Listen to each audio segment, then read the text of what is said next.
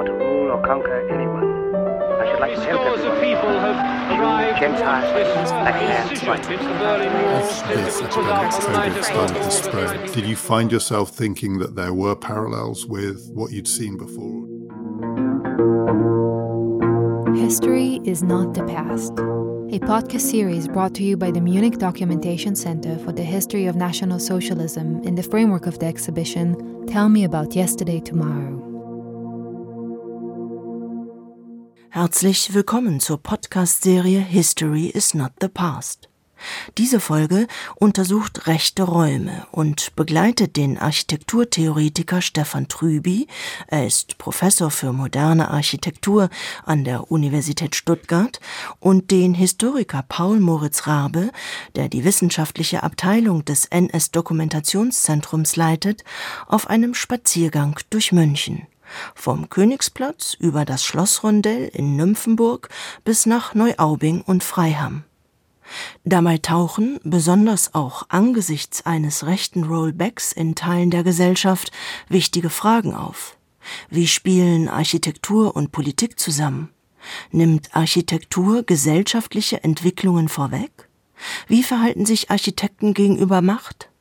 Im Fokus dabei auch die exemplarische Karriere von Armin Mohler ein Schweizer, der sich freiwillig bei der Waffen-SS meldet und nach 45 groß rauskommt, als Gründungsvater der neuen Rechten, neofaschistischer Publizist, Redenschreiber für Franz Josef Strauß und jahrzehntelanger Leiter der Karl Friedrich von Siemens Stiftung mit Sitz im südlichen Schlossrondell in Nymphenburg. Es ist ein aufklärerischer Stadtspaziergang ganz im Sinne Walter Benjamins, der einmal dazu aufgefordert hat, Geschichte gegen den Strich zu bürsten. Ja, herzlich willkommen, liebe Zuhörerinnen und Zuhörer. Wir stehen hier direkt vor dem NS-Dokumentationszentrum München auf dem Max-Mannheimer Platz. Und von hier aus möchten wir Sie heute auf eine kleine Reise durch München mitnehmen. Mein Name ist Paul Moritz Rabe. Ich bin Historiker und leite die wissenschaftliche Abteilung des Dokumentationszentrums. Und mein Gesprächspartner heute und Begleiter auf der Tour ist Professor Dr. Stefan Trüby. Stefan Trüby ist Architekturtheoretiker, Professor für Grundlagen moderner Architektur an der Uni Stuttgart. Ich freue mich sehr, dass Sie heute hier sind. Hallo. Vielen Dank für die Einladung. Ja, worum geht es auf unserer Tour? Wir möchten uns in Anlehnung an ein Forschungsprojekt von Ihnen, Herr Trüby, auf die Suche machen nach rechten Räumen. Bekannten und unbekannteren vergangenen und gegenwärtigen. Sie haben ja im Rahmen Ihrer Forschung eine Tour durch ganz Europa unternommen. Wir beschränken uns jetzt mal auf die Stadt München. Vielleicht können Sie uns am Anfang gleich mal kurz erläutern, was ist sozusagen Ihr spezieller Blick auf rechte Räume wo kann man sie überhaupt finden? Ich versuche es zunächst über einen Ausschlussmechanismus äh, darzulegen. Es gibt meines Erachtens keine rechte Architektur, genauso wenig wie es eine linke Architektur gibt, genauso wenig wie es eine faschistische oder auch demokratische Architektur gibt. Aber es gibt rechte Räume, es gibt womöglich auch links konnotierte Räume, es gibt Räume, die in ganz bestimmten politischen Kontexten entstehen, benutzt werden etc. Der Begriff rechte Räume hat also wesentlich mehr mit Handlungen zu tun, mit Kommunikationsakten, als mit Materialisierungen. Damit will ich allerdings nicht sagen, dass die Architektur auch im Sinne einer Materialisierung von Architektur völlig zweitrangig wäre. Jede Architektur wird in einem ganz bestimmten politischen Kontext materialisiert, gebaut, errichtet. Diese Errichtung wird begleitet von Kommunikationsakten, von Absichtserklärungen, von Bauherren, von Architektinnen, von Architekten. Insofern ist jede Architektur politisch, aber der Umkehrschluss, also von einer gebauten Architektur zurückzuschließen auf eine politische Ideologie, der geht nicht. Wir sprechen also über eine Art Einbahnstraße.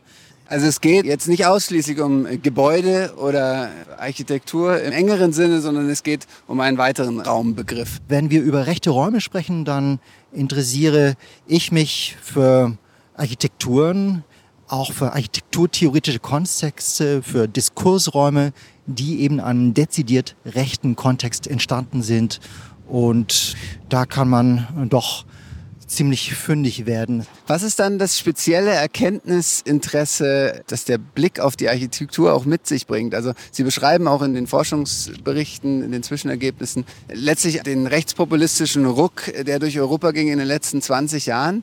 Und das wird zum Teil dann verbunden mit Blicke auf die Architektur. Manchmal frage ich mich aber, wo ist der Mehrwert des architekturspezifischen Blicks? Ich finde den Gedanken hochspannend, dass Architektur als Kulturtechnik eben nicht nur eine der langsamsten Kulturtechniken ist. Bekanntlich dauert es eine Zeit lang, bis Gebäude errichtet werden, bis sie finanziert sind, bis sie fertiggestellt sind, sondern dass Architektur genauso eine Art Frühwarnsystem sein kann.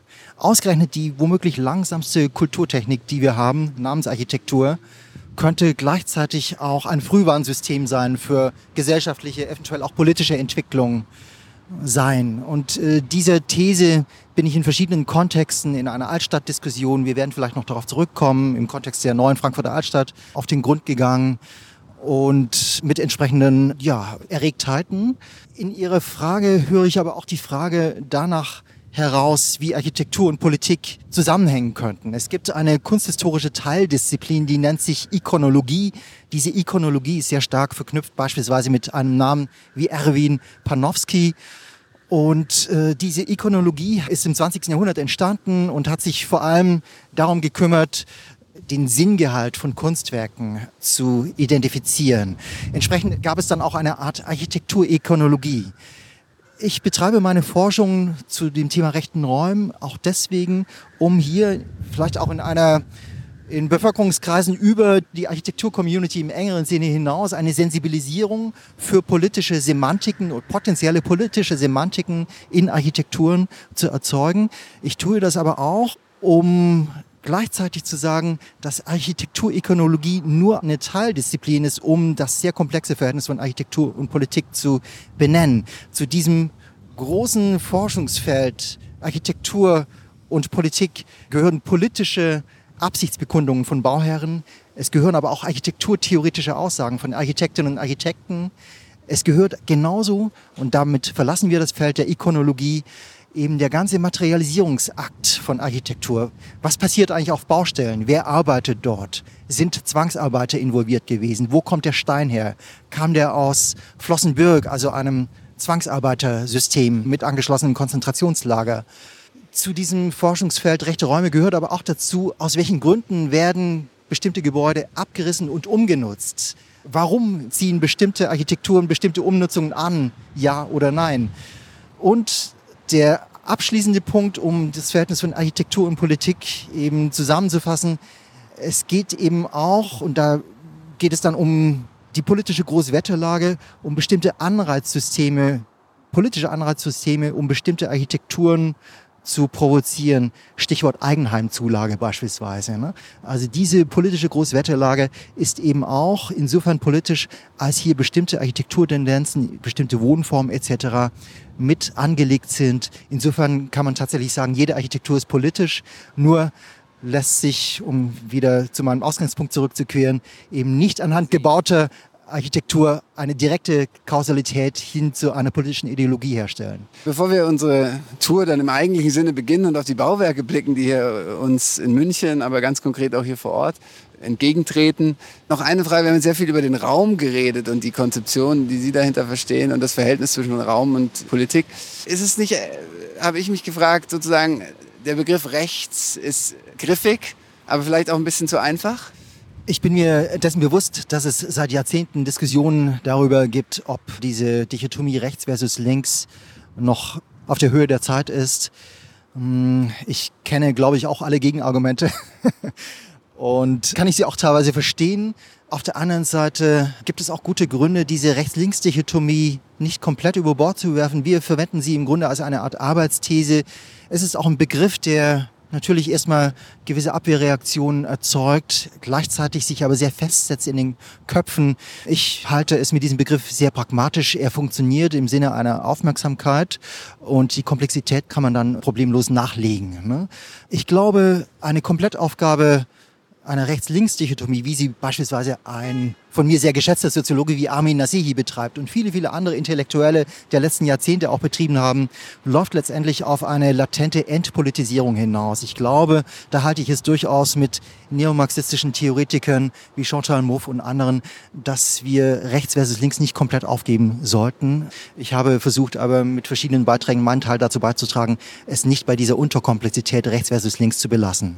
Sie haben gesagt, die Aufmerksamkeit hatte zumindest in einer intellektuellen Szene ihre Debatte letztes Jahr auf jeden Fall.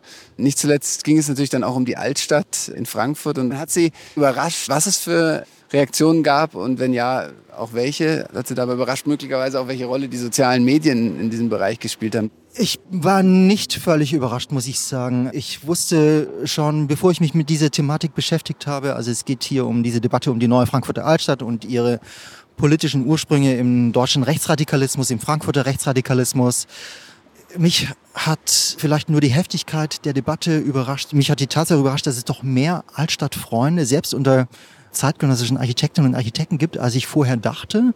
Auf der anderen Seite war ich überhaupt nicht überrascht, dass Begriffe wie Heimat, dass sie so sehr stark zu einer kulturellen Identität, äh, wenn man diesen Begriff mag, zu gehören scheint, dass auch alleine der Begriff Fachwerk so stark an eine deutsche Identität in Anführungsstrichen zu appellieren scheint, um dann die entsprechenden Reaktionen auch bei größeren Bevölkerungsschichten hervorzurufen.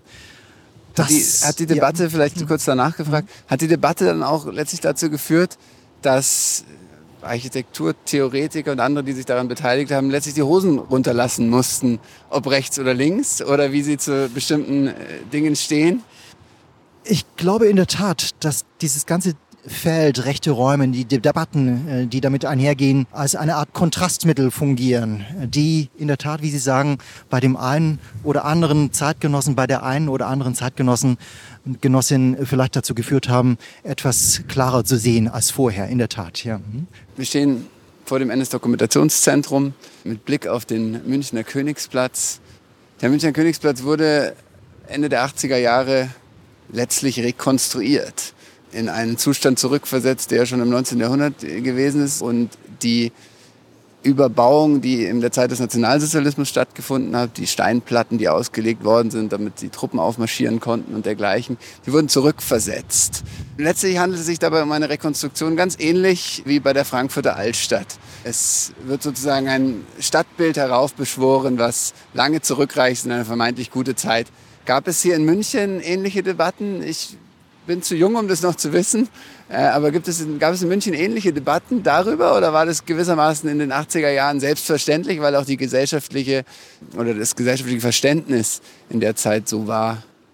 München ist ein hochinteressanter Fall für Rekonstruktionsdebatten und gerade in diesem Zusammenhang Königsplatz sind hier tatsächlich äh, geradezu unglaubliche Parallelitäten zu berichten. Und ich zitiere hier sinngemäß Winfried Nerdinger, den Gründungsdirektor des NS-Doku-Zentrums. Er hat meines Wissens in einem Artikel mal auf die paradoxe Parallelität hingewiesen, dass zum selben Zeitpunkt, als beispielsweise die Klos im Führer, im ehemaligen Führerbau und im Verwaltungsbau unter Denkmalschutz gestellt wurden, der im Nationalsozialismus geplante Paradeplatz auf dem Königsplatz abgerissen wurde, ohne größere öffentliche Debatten. Insofern ist es eine Errungenschaft, dass die Gesellschaft offensichtlich sensibler geworden ist, weil es zumindest im Zusammenhang mit der Frankfurter Altstadt eine größere Debatte gab als dann hier damals in München.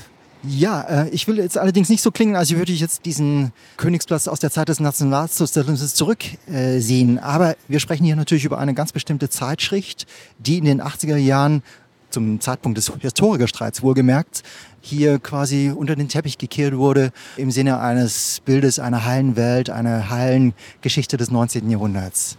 Ja, das äh, Spannende an diesem ganzen Ensemble hier um den Max-Mannheimer-Platz finde ich persönlich, dass man es ja auch mit sehr unterschiedlichen Formen des Umgangs mit der Zeit des Nationalsozialismus konfrontiert wird. Also wir sehen hier auf der einen Seite das NS-Dokumentationszentrum, da ein moderner ja, funktionalistischer Bau, der steht genau an der Stelle, wo früher das Palais Barlow, klassizistischer Bau, äh, stand, von dem ist nichts mehr zu sehen, denn 1945 wurde es zerbombt und anschließend von den Amerikanern niedergerissen. Das Palais Barlow war also besser bekannt als das Braune Haus, die NSDAP-Parteizentrale ab 1930.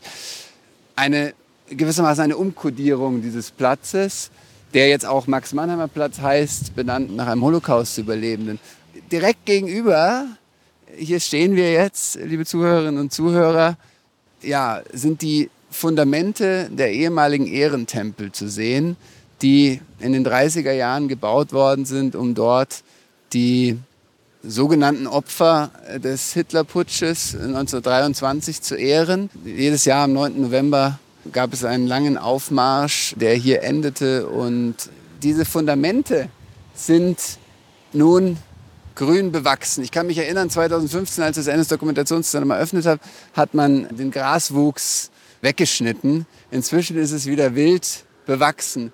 Und ich bin mir gar nicht so sicher, ob ich es nicht besser finde oder nicht. Es ist aber natürlich gleichzeitig ein Sinnbild dafür, dass gewissermaßen Gras über diese Geschichte wächst. Also wir haben es eigentlich hier mit einer Art kontrollierten Verfall zu tun. Und dann wiederum rechts und links von uns eine dritte Form des Umgangs mit der NS-Vergangenheit. Zur Rechten der sogenannte Führerbau, heute die Musikhochschule auf der linken Seite, das ehemalige NSDAP-Verwaltungsgebäude. Diese beiden Gebäude stehen noch im Grunde so da, wie sie in den 30er Jahren von den Nationalsozialisten gebaut worden sind. Die Musikhochschule soll jetzt auch in den nächsten Jahren neu errichtet werden, aber da geht es im Grunde auch darum, den Baubestand zu erhalten. Also es ist eine Form von Rekonstruktion, wenn man so will, aber ich weiß noch nicht, was bei den Plänen tatsächlich rauskommt. Was sagt der Architekturtheoretiker zu diesen unterschiedlichen Umgängen mit NS-Architektur? Ich kann im Grunde nur rekapitulieren, wie Sie das eben beschrieben. Und in dieser Rekapitulation steckt ja schon drin, dass hier eben diese drei möglichen Umgangsweisen mit NS-Hinterlassenschaften, mit gebauten NS-Hinterlassenschaften möglich ist. Abriss, Erhaltung und Pflege, Umnutzung und kontrollierter Verfall. Und diese drei verschiedenen Umgangsweisen haben nicht zuletzt eben auch mit ja, mit unterschiedlichen Gebäudetypologien zu tun. Ein Ehrentempel ist relativ schlecht umnutzbar. Ne? Insofern kann man hier diese Entscheidungen der US-Armee, hier diese beiden Tempel zu sprengen, sehr gut nachzuvollziehen. Es gab ja dann, glaube ich, Ende der 40er Jahre auch den Vorschlag, meines Wissens von Kardinal Faulhaber, hier auf den beiden Fundamenten der beiden Ehrentempel jeweils eine katholische und eine protestantische Kirche zu errichten. Mit etwas zeitlichem Abstand heute muss man sagen, wunderbar, dass das nicht geklappt hat. Also ich finde die Situation, wie sie sich jetzt darbietet, doch eindeutig äh, solchen Vorschlägen überlegen. Was man natürlich immer wieder versuchen sollte, ist zu rekapitulieren oder sich vor Augen zu führen, was war hier eigentlich mal? Hier standen wie Sie bereits erwähnten, zwei Ehrentempel. In diesen Ehrentempel brannte eine Art ewiges Feuer, in Anführungsstrichen. In beiden Tempeln gab es 15 tote Putschisten des Hitlerputsches. Es gab aber der Kellner wurde integriert. Richtig, genau, um, um die, die Symmetrie, zu wahren. Der 16. war der Kellner, der eben hier auch noch mit in einen dieser Eisensärge gelegt wurde. Also was man, glaube ich, in Demokratien sich kaum noch vor Augen führen kann, diese Konfrontation mit dem Tod. Der Tod als, als selbstverständlicher Bestandteil des öffentlichen Raumes.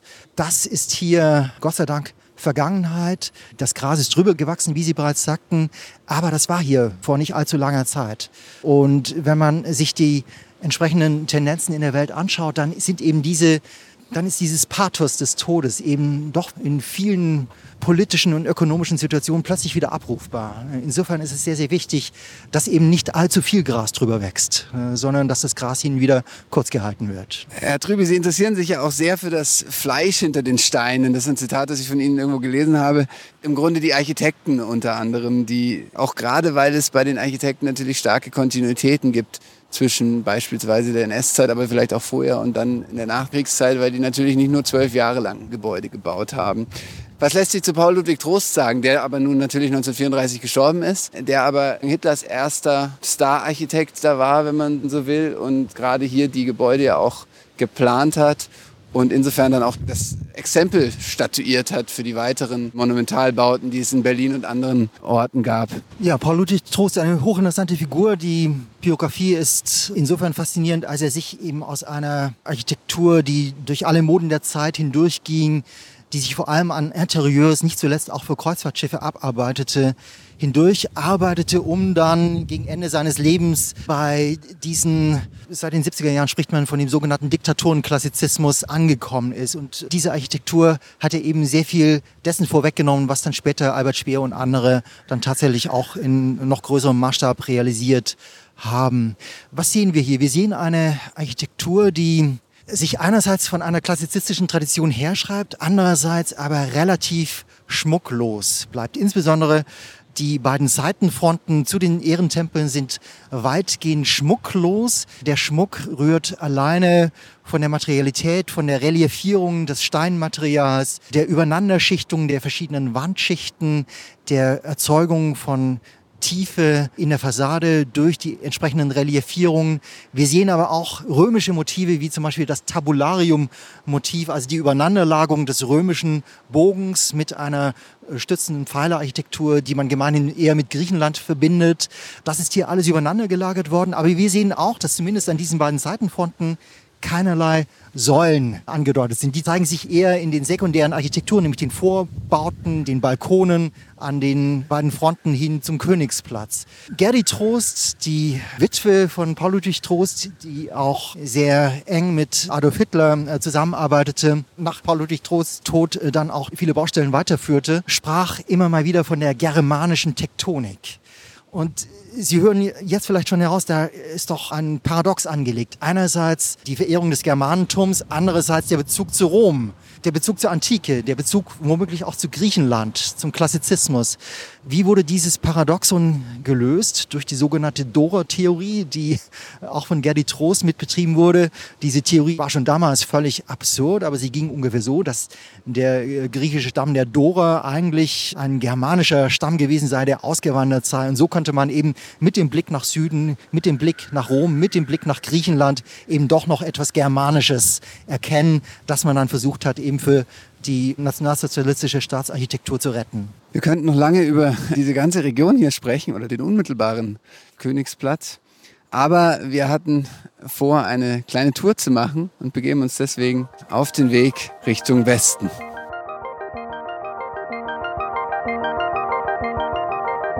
Liebe Zuhörerinnen und Zuhörer, wir befinden uns jetzt ein paar Kilometer weiter westlich in München. Wir sind gefahren und nicht gegangen. Es ist immer noch windig aber nicht mehr ganz so stark. Und hier ist ja, gegenüber vom Nymphenburger Schlossrondell. Als NS-Historiker schießen mir beim Blick auf diesen Springbrunnen Bilder in den Kopf von der sogenannten Nacht der Amazonen, einem nur scheinbar unpolitischen, pompösen Spektakel mit vielen Pferden und nackten Frauen, das unter der Leitung des Parteibonzen Christian Weber in den Jahren 36 bis 39 hier ausgerichtet worden ist und sowas wie den schönen Schein des Nationalsozialismus symbolisiert. Also den Teil der nationalsozialistischen Propaganda, der gewissermaßen dazu diente, die Volksgemeinschaft einzuschwören, zu integrieren. Das fand hier statt. Hier wurde aber dann auch das Jagdmuseum gegründet, ebenfalls von Christian Weber, weil das inzwischen in der Innenstadt platziert ist und sich meines Wissens gerade auch mit seiner NS-Vergangenheit beschäftigt. Aber wir sind nicht wegen diesen alten rechten Räumen hier, sondern eigentlich wegen einem Gebäude, das ein paar Schritte nur davon entfernt vom Schloss steht, im südlichen Schlossrondell, nämlich die Karl Friedrich von Siemens Stiftung. Ja, ein schönes Gebäude hier. Die Karl Friedrich von Siemens Stiftung existiert seit 1960 hier, eine Gründung von Ernst Siemens, der sie dann nach seinem Vater benannt hat, ein Gönner der Wissenschaften. Es gibt Stipendien für Wissenschaftler. Herr Trüby, wollen Sie nicht mal ein Buch hier fertig schreiben? Das könnte man mal machen, muss man aber nicht. Ähm, die Karl Friedrich Siemens Stiftung am südlichen Schlossrondell Nummer 23, vor der wir uns befinden, ist ein, ja, ein Ort, der äh, durchaus eine problematische Vergangenheit hat und wie mir scheint, auch bis heute im Grunde äh, kein sonderlich großes Interesse hat, diese problematische Vergangenheit auch aufzuarbeiten. Die problematische Vergangenheit, von der ich spreche, hängt damit zusammen, dass zwischen 1964 und 1985 der Direktor dieser Stiftung Armin Mohler war, der neofaschistische ja, Publizist, Intellektuelle, der vor seinen Aktivitäten hier für diese Stiftung äh, nicht zuletzt auch Privatsekretär von Ernst Jünger war, während des Zweiten Weltkrieges in einer Nacht- und Nebelaktion aus seiner Schweizer Heimat illegal nach Deutschland ja, äh, ging, um Teil dieser in Anführungsstrichen großen Bewegung namens Nationalsozialismus zu werden. Er meldete sich freiwillig bei der Waffen-SS. Ja, und diese Faszination für den Nationalsozialismus ist, glaube ich, unterschwellig immer präsent gewesen in seiner Arbeit. Wie wird er dann in den 60er Jahren hier Geschäftsführer oder wusste man von seiner Vergangenheit, wusste man von seiner Gesinnung? Sicherlich, sicherlich. Die Berufung Armin Mohlers fiel in das Jahr 1964 und in der Folge hat Armin Mohler hier ein Feuerwerk an öffentlichen Programmen und Vorträgen abgefeuert. Ich habe hier auch ein Buch mitgebracht. 25 Jahre Karl Friedrich von Siemens Stiftung, die kompletten öffentlichen Veranstaltungen von Armin Mohler und die kompletten Aktivitäten, eine Art Rechenschaftsbericht Armin Mohlers als Direktor dieser Karl Friedrich von Siemens Stiftung. Und wenn man sich eben diese ganzen Namen und Vorträge anschaut, dann ist hier natürlich ein recht breites Spektrum an politischen Möglichkeiten und intellektuellen Möglichkeiten abgedeckt. Aber wir haben hier natürlich ganz klar auch über eine politische Programmatik des Rechtsradikalismus in der bundesrepublikanischen Nachkriegsgesellschaft zu sprechen. Hier sprachen bekannte Rechtsradikale wie Helmut Diewald und Robert Hepp, also Rechtsextremisten auch einfach, die hier sich mit einem konservativen bis liberalen Publikum mischten und hier so eine Art Unschärfe erzeugten, die für uns heutigen Beobachter natürlich ja, geradezu unglaublich erscheint. Aber sie steht natürlich gewissermaßen dann, wenn man die 60er bis 80er Jahre betrachtet, auch für eine gesamtgesellschaftliche Entwicklung. Also die Erfolgsgeschichte, wenn man so will, der Bundesrepublik, die beruht ja zu einigen Teilen auf der Arbeit einiger oder auch vieler NS, sage ich mal, zumindest NS-Funktionseliten. Opportunisten natürlich, die äh, sozusagen schnell in der Lage waren, sich zu verwandeln, äh, zu Demokraten zu werden, aber andererseits auch solchen Leuten, die bis zuletzt mindestens erzkonservativ, wenn nicht sogar rechtsextrem geblieben sind. Und diese Kontinuitäten entdeckt man natürlich überall. Hier haben wir das Fall der Wissenschaft. Man hat es aber natürlich auch in der Justiz, in der Wirtschaft, in der Verwaltung, im Finanzwesen. Wie ist es denn um die Architekten eigentlich bestellt in dieser Zeit? Ja, mit dem Grund, weshalb ich mich für diesen Ort hier äh, interessiere, für diese Karl Friedrich von Siemens Stiftung, ist der, dass Hans Hollein, der bekannte Wiener Architekt, der in den frühen 70er Jahren auch im Zuge der Olympia Planungen für München 1972. Also Hans Hollein baute in diesem Zusammenhang beispielsweise die Media Lines im Olympischen Dorf, die heute noch dort zu finden sind. Dieser Hans Hollein wurde eben ganz offenkundig von Armin Mohler eingeladen, die Räumlichkeiten für die Karl Friedrich von Siemens Stiftung umzugestalten. Diese Räumlichkeiten sind teilweise mittlerweile zerstört worden, aber einige Details sind nach wie vor präsent, wie zum Beispiel diese berühmte verchromte Stütze in dem Rezeptionssaal hier gleich links vom Eingang. Interessant ist eben, dass Hans Hollein es in einem Spagat vermochte, gleichzeitig für die im Geiste der Demokratie errichteten Olympischen Spiele 1972 zu bauen, ähm, die ja politisch, auch demokratisch hoch aufgehängt waren. Und gleichzeitig schaffte er es für die Karl Friedrich von Siemens Stiftung und namentlich für Armin Mohler zu bauen, der genau diese liberale Demokratie durch seine Kulturarbeiten, im Anführungsstrichen, um ein Wort von Paul Schütze-Nauburg zu verwenden, in Frage zu stellen und hier nicht zuletzt als Redenschreiber für Franz Josef Strauß seinen Teil da versuchte beizutragen, aus dieser liberalen deutschen Nachkriegsgesellschaft eine Art eine autoritäre Wende herbeizuführen. Die Hoffnung setzte er eben eine Zeit lang auf Franz Josef Strauß, in der Armin Mohler eine Zeit lang eine Art deutschen Charles de Gaulle erhoffte zu erblicken da stellt sich für mich die Frage, welche Verantwortung, auch welche politische Sensibilität sollten, brauchen Architekten eigentlich? Haben sie sie? Haben sie sie teilweise? Und wie ist das bis heute? Oder muss man da auch einfach sozusagen als Architekt die Politik sein lassen, um über Wasser bleiben zu können und zu überleben? Wie sehen Sie das als Architekturtheoretiker? Sie stellen mir natürlich die entscheidende Frage, wenn wir über rechte Räume diskutieren äh, und ich einerseits sage, dass es keine rechte Architektur gäbe, äh, dann muss ich allerdings andererseits auch nachschieben, dass es womöglich rechte Architekten gibt. Und das kann ich tatsächlich bestätigen. Und äh, als Architekturtheoretiker interessiere ich mich, wie bereits vorhin auch erwähnt, für dasjenige, was Architektinnen und Architekten auch sagen, was sie in Form von Theorien darbieten, welche Bücher sie schreiben, was sie twittern, was sie posten etc. Das ist der intellektuelle Teil der Architektur, für den sich natürlich alle Architekturtheoretikerinnen und Architekturtheoretiker interessieren, zu interessieren haben. Ich werde dann oft gefragt, ja, müssen wir jetzt alle links werden, wenn rechts nicht so gut ist. Ich glaube, in der Architektur dominiert äh, doch sehr stark die Figur der opportunistischen Architekten.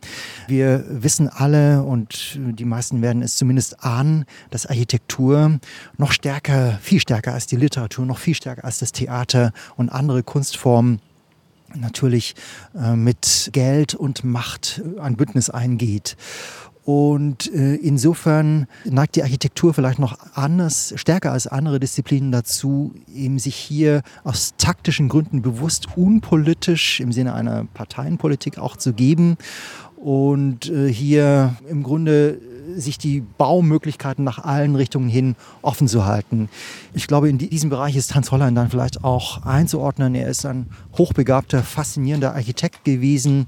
Ich interessiere mich für alles, was Hans Hollein äh, jemals gebaut hat und ich versuche auch alles zu sehen. Äh, nicht zuletzt auch eben diese Karl Friedrich von Siemens Stiftung und es ist eben interessant und für manche eben auch schockierend, dass diese Gleichzeitigkeit äh, sowohl für die demokratischen Olympischen Spiele 1972 in München und das Bauen eben für Armin Mohler problemlos kompatibel war. Vielleicht noch eine Nachfrage zu Armin Mohler, der ja auch ein Gründungsvater der neuen Rechten oder als ein Gründungsvater der neuen Rechten gilt.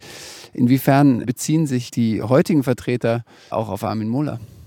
Armin Mohler ist also einer der wenigen Intellektuellen der Rechten, die natürlich Sätze geschrieben haben, die mit jeder Silbe zu kritisieren sind. Gleichzeitig sollte man sich mit ihnen auseinandersetzen. Und äh, also vor diesem Hintergrund ist Armin Mohler sicherlich bis heute im Grunde eine Art wichtiger Referenzpunkt für alle im Bereich des des intellektuellen, dilettierenden äh, Rechten. Ähm, Götz Kubitschek beispielsweise hielt die Grabrede für Armin Mohler. Bis heute ist sein Frühwerk und auch Hauptwerk, nämlich seine apologetische Darstellung einer sogenannten konservativen Revolution, ein Schlüsselwerk, ein Standardwerk für die Selbstverfassung von Demokratiefeinden, nicht zuletzt in Deutschland. Das ganze Konstrukt von Armin Mohler, das ist eine Reihe von rechten Intellektuellen in der Zeit der Weimarer Republik gegeben hätte, die eben nicht Nationalsozialisten gewesen wären, steht ja bekanntlich auf tönernen Füßen. Historiker wie Volker Weiß und andere haben das detailliert dargestellt. Diese klare Trennlinie, die Armin Mohler versuchte zu ziehen zwischen einem rechten Intellektualismus und einem Nationalsozialismus, gibt es in dieser Form nicht. Das ist ein Konstrukt, das eben vor allem dazu diente, hier autoritäre, antidemokratische, neofaschistische Tendenzen auch in der bundesrepublikanischen Nachkriegsgesellschaft zu installieren, mit Auswirkungen bis heute, wie man an verschiedenen Protagonisten der AfD nicht zuletzt erkennt.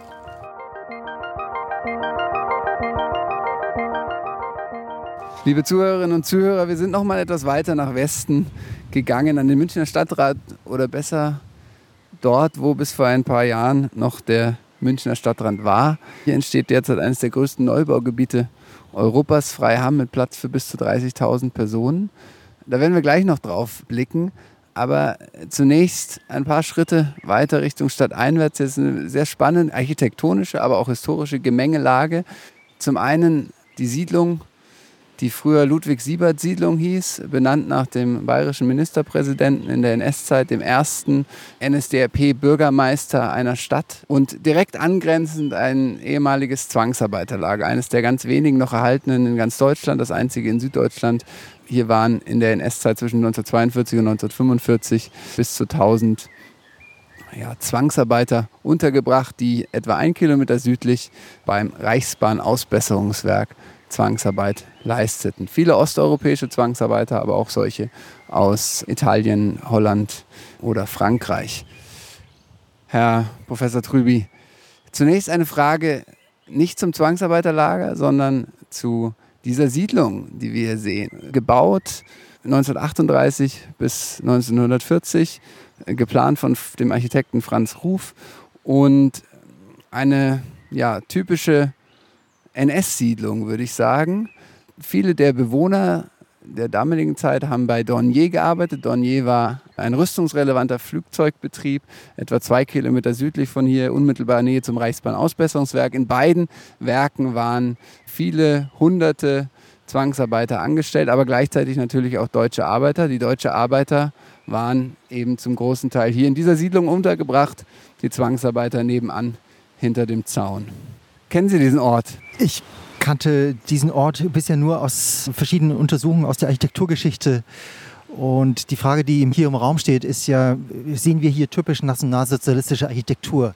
Darauf wäre zu antworten, dass es diese typische nationalsozialistische Architektur so nicht gab, wenngleich sich im Rückblick doch eine sehr eindeutige und sehr präzise Aufgabenteilung, auch eine architekturstilistische Aufgabenteilung sich äh, darbietet. Es gab, wie wir vorhin gesehen haben, als wir beim Königsplatz waren, waren eben die klassizistisch geprägte repräsentative Staatsarchitektur des Nationalsozialismus, vertreten durch Architekten wie Paul Ludwig Trost, Albert Speer und andere. Es gab dann aber eben die, ich sag mal, heimattümelnde, sich von der Heimatschutzbewegung des 19. Jahrhunderts herschreibende Architektur der Blut- und Bodenbewegung mit den entsprechenden Signien, Steildach, Ortsverbundenheit, hier bei dieser Siedlung, in der wir uns jetzt befinden, der ehemaligen Dornier-Siedlung, kommen an manchen Hausfassaden noch eben diese Putzornamentiken, die eben auch so eine Art Heimatverbundenheit äh, darstellen sollen, hinzu. Dann gab es als dritte Spielart der nationalsozialistischen Architektur die Architektur die sehr stark eben nicht klassizistisch, sondern im weitesten Sinne irgendwie romanisch geprägt war ähm, und gekennzeichnet waren von Ziegelarchitekturen, von Bogenarchitekturen. Das waren vor allem ländliche Monumentalbauten, sowohl Totenburgen als auch Autobahnviadukte, beispielsweise eines Paul Bonats. Und da gab es noch eine Spielart, die Architektur der Moderne, durchaus auch der funktionalistischen Bauhausmoderne. Diese Architektur hatte äh, auch im Nationalsozialismus ihre Rolle, aber vor allem im Kontext des Industriebaus. Hier in dieser Dornier-Siedlung sind wir in einem Paradebeispiel einer Mustersiedlung, äh, einer NS-Mustersiedlung. Die, hier gibt es ja auch noch die Siedlung Ramersdorf, die hier besonders bekannt auch ist in München. Auch diese Dornier-Siedlung zeigt eben diese Nähe einer Architektur, die sich von der Heimatschutzbewegung des 19. Jahrhunderts her schreibt, in unmittelbarer Nähe zu einer Barackenarchitektur, die in Verbindung steht mit äh, durchaus auch einem modernen, funktionalistisch geprägten Gedankengut. Sie wissen vielleicht, oder manche Zuhörerinnen und Zuhörer werden vielleicht wissen, dass der Architekt der Auschwitz-Baracken, ein ehemaliger Bauhäusler, war, äh, der eben sein Wissen über Funktionen, eben das er nicht zuletzt auch im Bauhaus erlernte, dann im Kontext von Auschwitz in dem Bereich der Barackenarchitekturen übertrug. Wer das Barackenensemble des Zwangsarbeiterlagers geplant und gebaut haben, wissen wir leider nicht. Wir wissen aber, wer diese Siedlung geplant hat, Franz Ruf. Was weiß man über diesen Architekten?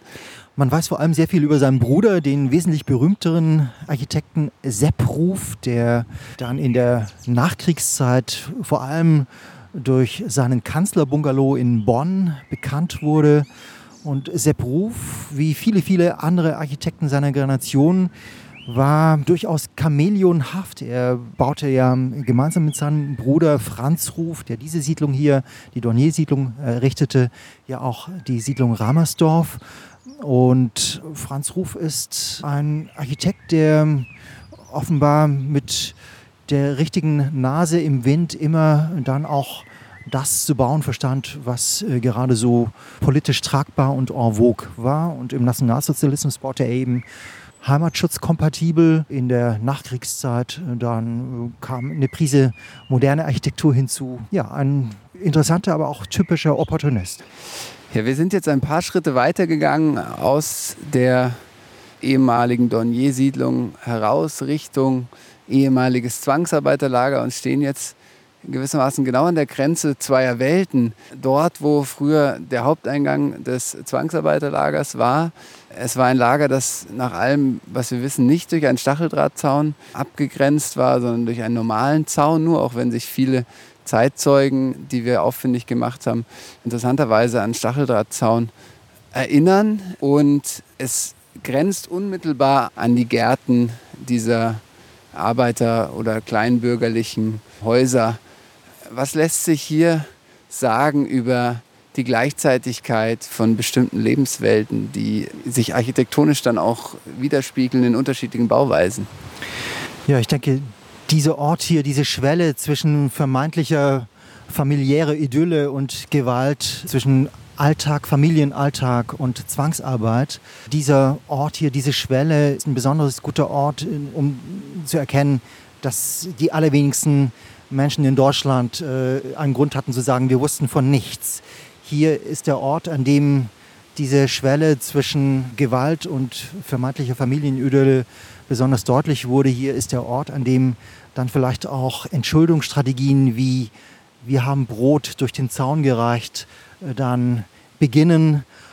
Und ähm, es gibt im Deutschen, im Unterschied beispielsweise zur englischen Sprache, die Tatsache, dass sich das Wort des Unheimlichen vom Heim ableitet. Ähm, dass das Heim eben immer unheimlich ist, dass es immer die Abgründe aufweist. Äh, Im Englischen gibt es ja nur das Wort des The Uncanny.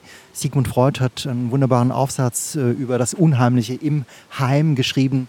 Und ich denke, diese Qualität des Unheimlichen ist hier nach wie vor spürbar, wenn wir hier sprechen, direkt äh, Zaun, betonierten Zaunpfosten, die offenkundig noch aus der Zeit des Nationalsozialismus stammen. Wir stehen jetzt auch direkt neben einem Betonpfeiler, offenkundig aus den 70er Jahren, an dem vielleicht sogar mit guten Gründen geschrieben wurde, dies ist ein besonders guter Ort zum Küssen. Also hier kommen doch sehr viele Gefühlslagen zusammen. Wir sind noch ein paar Schritte weiter gelaufen und befinden uns jetzt mitten im Lager an der Baracke, die früher die Wachmannschaftsbaracke war. Das Lager wurde normalerweise von sieben bis acht Leuten zeitgleich bewacht. Und einigen von diesen Wachleuten, die wurden im Rahmen von Spruchkammerverfahren auch verfolgt. Alle Verfahren wurden niedergeschlagen, obwohl es nachweislich Misshandlungen an den Zwangsarbeitern gegeben hat. In dieser Wachmannschaftsbaracke ist heute interessanterweise ein Kindergarten untergebracht. Und es schlagen da gewissermaßen zwei Herzen in meiner Brust. Auf der einen Seite denke ich mir, oh, gerade ein Kindergarten in der Wachmannschaftsbaracke, in der nach der Quellenlage möglicherweise auch Kinder von Zwangsarbeitern hier untergebracht waren, denen es nachweislich nicht besonders gut geht. Auf der anderen Seite freut man sich dann auch, dass ein solcher Ort des Unrechts eine zivile Nutzung und dann auch eine soziale Nutzung gefunden hat. Was kommt Ihnen in den Sinn, wenn Sie das sehen? Ja, ich bin ehrlich gesagt fast schon überrascht über mich selbst, dass mich diese Umnutzung nicht stört. Und ich sage das auch als jemand, der vor nicht allzu langer Zeit im ehemaligen Konzentrationslager in Flossenbürg war. Für diejenigen, die dort schon mal dort waren, wissen, diejenigen wissen vielleicht, dass ein Teil dieses ehemaligen Konzentrationslagergeländes nach 1945 in den, ich glaube, Anfang der 50er Jahre bebaut wurde mit Einfamilienhäuschen und Reihenhäuschen für Vertriebene. Und das fand ich doch sehr irritierend, diesen Gedanken, auf einem ehemaligen Konzentrationslager da sein Häuschen zu errichten. Und äh, in Flossenbürg kommt noch verschärfend hinzu, dass alle Familien im Grunde ihre Balkons dann auf das ehemalige Konzentrationslager hin äh, nach wie vor orientiert haben und quasi täglich dorthin blicken. Man könnte jetzt denken, okay, das geht hier in die ähnliche Richtung, aber ich glaube, man muss hier dann doch noch mal einen kleinen Unterschied machen. Ich glaube nicht, dass es jemanden stören sollte, wenn hier eine Kita, ein Kindergarten in eine ehemalige Baracke für die Wachmannschaften einzieht vielleicht ist das für die einen oder anderen Eltern dann auch ein guter Anlass, den Kindern irgendwann mal Lektionen aus der Geschichte beizubringen. Ich glaube, das hat hier alles seine Richtigkeit. So, wir dringen jetzt ein und machen den Bauzaun weg, der im Moment noch eine der Baracken schützt, in der in hoffentlich nicht allzu langer Zeit eine Dauerausstellung zum Thema Zwangsarbeit in München und Bayern entstehen wird. Die Baracke 5. Sie wurde vor fünf Jahren inzwischen von der Stadt ja, saniert, ist wahrscheinlich das falsche Wort, so hergerichtet, dass die Baracke nicht zusammenfällt. Und innen wurde sie aber so belassen, wie sie auch vorgefunden worden ist. Unter anderem wurden auch einige das Konzept der Zeitschichten angewandt. Also wir finden nicht nur architektonisches Material aus der NS-Zeit, sondern auch aus den Zeiten danach. Die Baracke selbst äh, wurde erst drei Monate vor Kriegsende fertiggestellt. Sie ist auch architektonisch anders als die anderen Baracken, in Leichtbauweise gebaut. Also nicht ganz so robust. Gegen Kriegsende waren die Rohstoffe sehr knapp und es wurde zum Bauen verwendet, was halt gerade noch da war. Aber sie wurde nach allem, was wir wissen, auch von Zwangsarbeitern bewohnt. Wir stehen jetzt mitten in dieser Baracke 5, die viele Jahre leer stand. Hier soll eine Dauerausstellung errichtet werden, die das Thema behandelt, aber auch den Raum zeigt. Es soll in der Dauerausstellung natürlich auch um die soziale Realität von Zwangsarbeit gehen. Interessanterweise stehen wir hier an einer Wand, die, wie ich vor einigen Monaten einmal festgestellt habe bei einem Rundgang, mit einem großen roten Hakenkreuz besprüht ist. Vermutlich kam irgendwann hier jemand rein, möglicherweise auch eine bewusste Provokation. Aber das Interessante an diesem Vorhaben, das Sie hier für diesen Ort hier verfolgen, ist ja, dass man nicht zuletzt mit äh, Dokumentationsorten wie denjenigen, die hier entstehen sollen, versucht zu zeigen, dass die Gewaltherrschaft des Nationalsozialismus eben nicht wenige Orte hatte, äh, wie die wesentlich bekannteren Konzentrationslager, nicht äh, nur auf die staatlichen Repräsentationsbauten zu reduzieren ist, sondern in ihren feinsten Verästelungen bis hin in den vermeintlichen Alltag hinein zu verfolgen äh, sind. Die große Frage, die Sie sich wahrscheinlich vor allem selbst stellen werden, ist, wie erzählt man das? Wie erzählt man das in diesen Räumen, in denen wir sehr viele verschiedene Schichten, sehr viele verschiedene Baumaterialien erkennen können. Wir erkennen die Graffiti aus den letzten Jahren und Jahrzehnten. Wir äh, sehen Löcher, aus denen verschiedene Dämmmaterialien der letzten Jahrzehnte herauszuquellen scheinen. Wir sehen Holzbohlenböden, wir sehen Leichtbaumaterialien, wir sehen Ziegelwände. Die Architektur, in der wir hier stehen, ist einfach auch ein Dokument über Materialknappheit, über die Art und Weise, Weise, wie man in Notzeiten dann irgendwie äh, dann auch Baracken äh, bauen musste. Und ich glaube, diese materielle Ebene dieses Zwangsarbeitersystems ist interessant. Äh, und die materielle Ebene in der Beschäftigung mit den äh, gebauten Hinterlassenschaften des Nationalsozialismus ist insofern interessant, als ja beispielsweise die Holocaust-Leugner ja sehr stark immer auch mit pseudowissenschaftlichen Argumentationen über die chemischen Reste von irgendwelchen äh, Giftgasen argumentieren, die angeblich nicht zu finden seien, etc. Also die gesamte Front der Dementierer und der Leugner dieser Verbrechen argumentiert auf einer materiellen Basis, auf einer pseudowissenschaftlichen Basis. Und ich erzähle das deswegen, weil ähm, beispielsweise ein Architekturtheoretiker, vielleicht kennen Sie äh, seinen Namen, er heißt Eyal Weizmann, er ist ein britisch-israelischer Architekturtheoretiker, der auch hinter dieser Forschungsgruppe namens Forensic Architecture steht. Er beschreibt in einem seiner jüngsten Bücher eben, wie dieses System von Forensic Architecture, dieses Analysesystem von Forensic Architecture im Angesicht von Holocaust-Leugnern wie David Irving erst entstanden ist. Also um dieser Argumentation von Holocaust-Leugnern, die sehr wissenschaftlich, in diesem Falle pseudowissenschaftlich argumentieren musste, eine andere, eine aufklärerische Wissenschaft erst implementiert werden, die auf einer ähnlich materiellen Ebene versteht zu argumentieren. Insofern sind diese Räumlichkeiten, über die wir hier äh, sprechen, die Materialebenen, die Materialwanderungen auch ähm, immer ein Teil der Geschichte. Vielleicht möchte ich noch einmal kurz zurück zu diesem Hakenkreuz, das ja dann schon immer bei Rundgängen bei uns, die wir hier durchführen, zu gewissen Irritationen führt, auf jeden Fall Gesprächsanlässe bietet.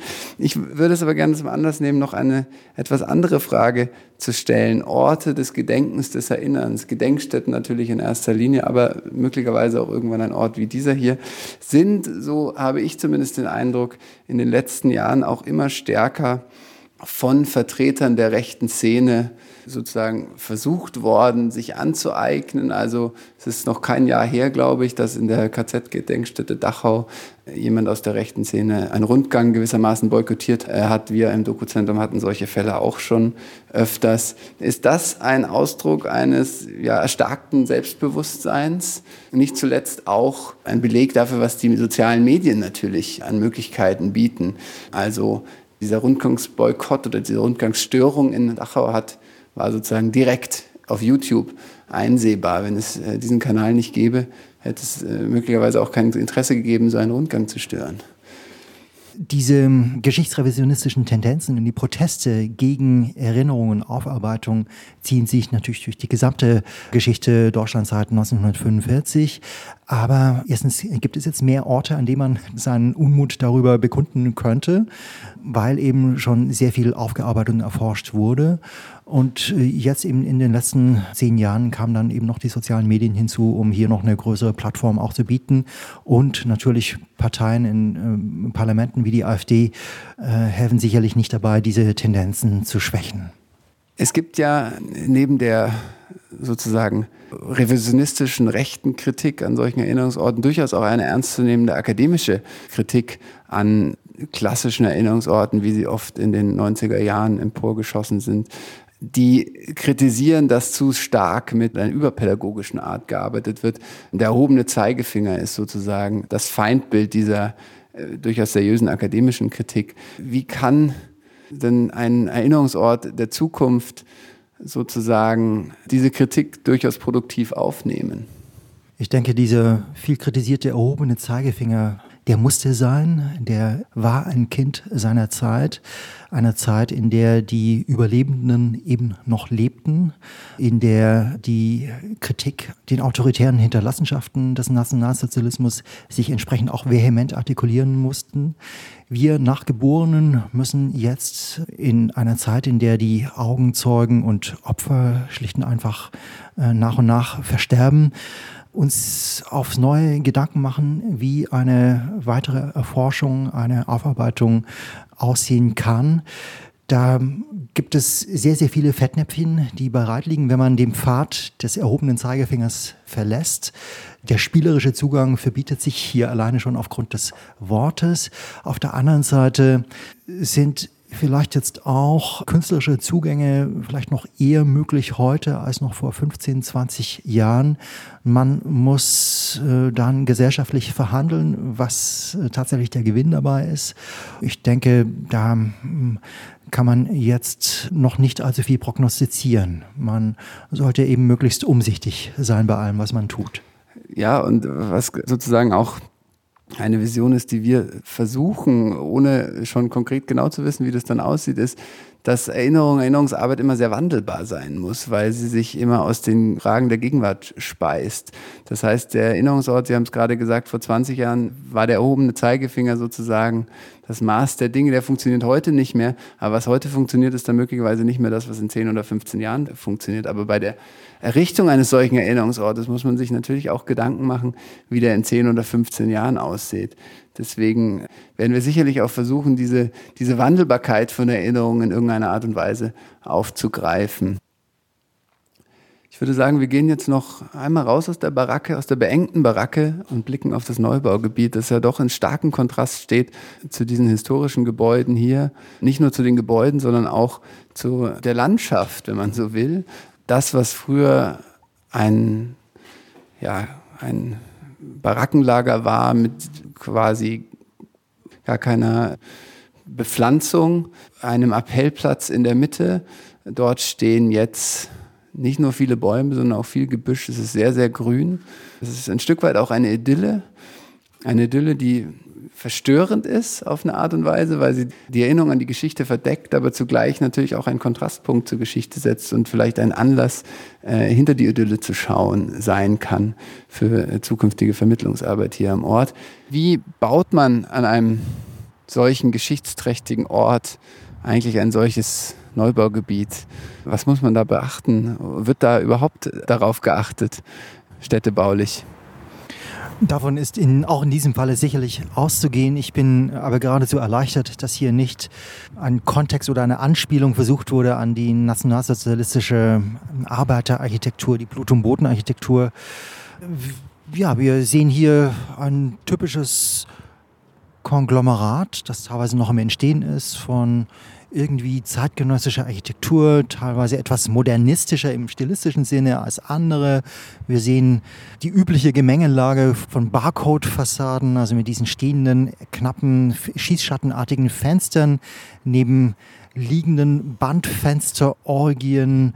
Wir sehen unterschiedliche Materialien, teilweise Putzfassaden, teilweise Glasfassaden, teilweise ziegelverkleidete Fassaden.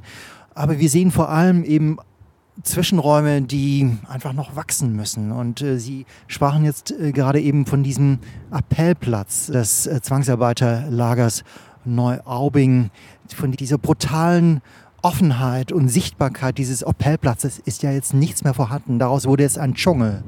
Ich habe mich jetzt eben beim Hindurchlaufen wirklich dabei ertappt, ob ich diesen Dschungel nicht auch richtig gut finde, sofern er, und das ist ja gewährleistet bei diesem Projekt, nicht auch ähm, mit einer äh, ganz eindeutigen Aufarbeitung der Dokumentation dieser brutalen Offenheit dieses Appellplatzes äh, einhergeht. Ja, und dieser Dschungel, der fehlt hier natürlich. Ne? Das ist, wir bizarrerweise fühlen wir uns in einem ehemaligen Zwangsarbeiterlager vielleicht noch wohler als hier in diesem Neubaugebiet, das im besten demokratischen Geiste und äh, mit unzähligen Partizipationsverfahren errichtet wurde. Schlicht und einfach, weil die Überwucherung noch nicht so richtig stattgefunden hat. Das sind. Ähm und gefragt, vielleicht etwas moralisch, aber darf man sich in einem ehemaligen Zwangsarbeiterlager wohler fühlen als in dem Neubaugebiet nebenan? Naja, was hier ja versucht wurde, auch durch die äh, so wichtige Arbeit des NS-Doku-Zentrums in München, ist eine Erhaltung der Umnutzungen, die eben eine Leistung der letzten Jahre und Jahrzehnte waren, bei gleichzeitiger Dokumentation und Erinnerung. Also die Forschungszunahme ist begleitet von einer, ich sage jetzt mal, Toleranz dessen, was dann einfach so selbstorganisiert entstanden ist. Und wenn das gewährleistet ist, kann man natürlich sich irgendwo wohlfühlen im Bewusstsein, dass jegliche Form von Heimatbildung in Anführungsstrichen immer eben auch Unheimlichkeiten bieten.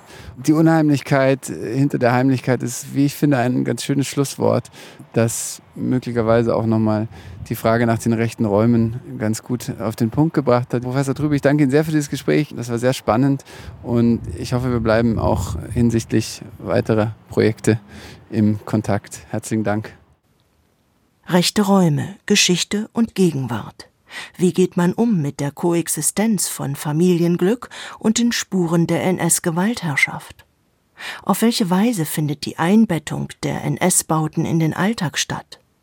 Wo muss eine politische moralische Orientierung ansetzen? Fragen, bei denen es im Kern auch um eine wandelbare Erinnerungsarbeit geht, die sich den Herausforderungen der Gegenwart stellt. History is not the past. A podcast series brought to you by the Munich Documentation Center for the History of National Socialism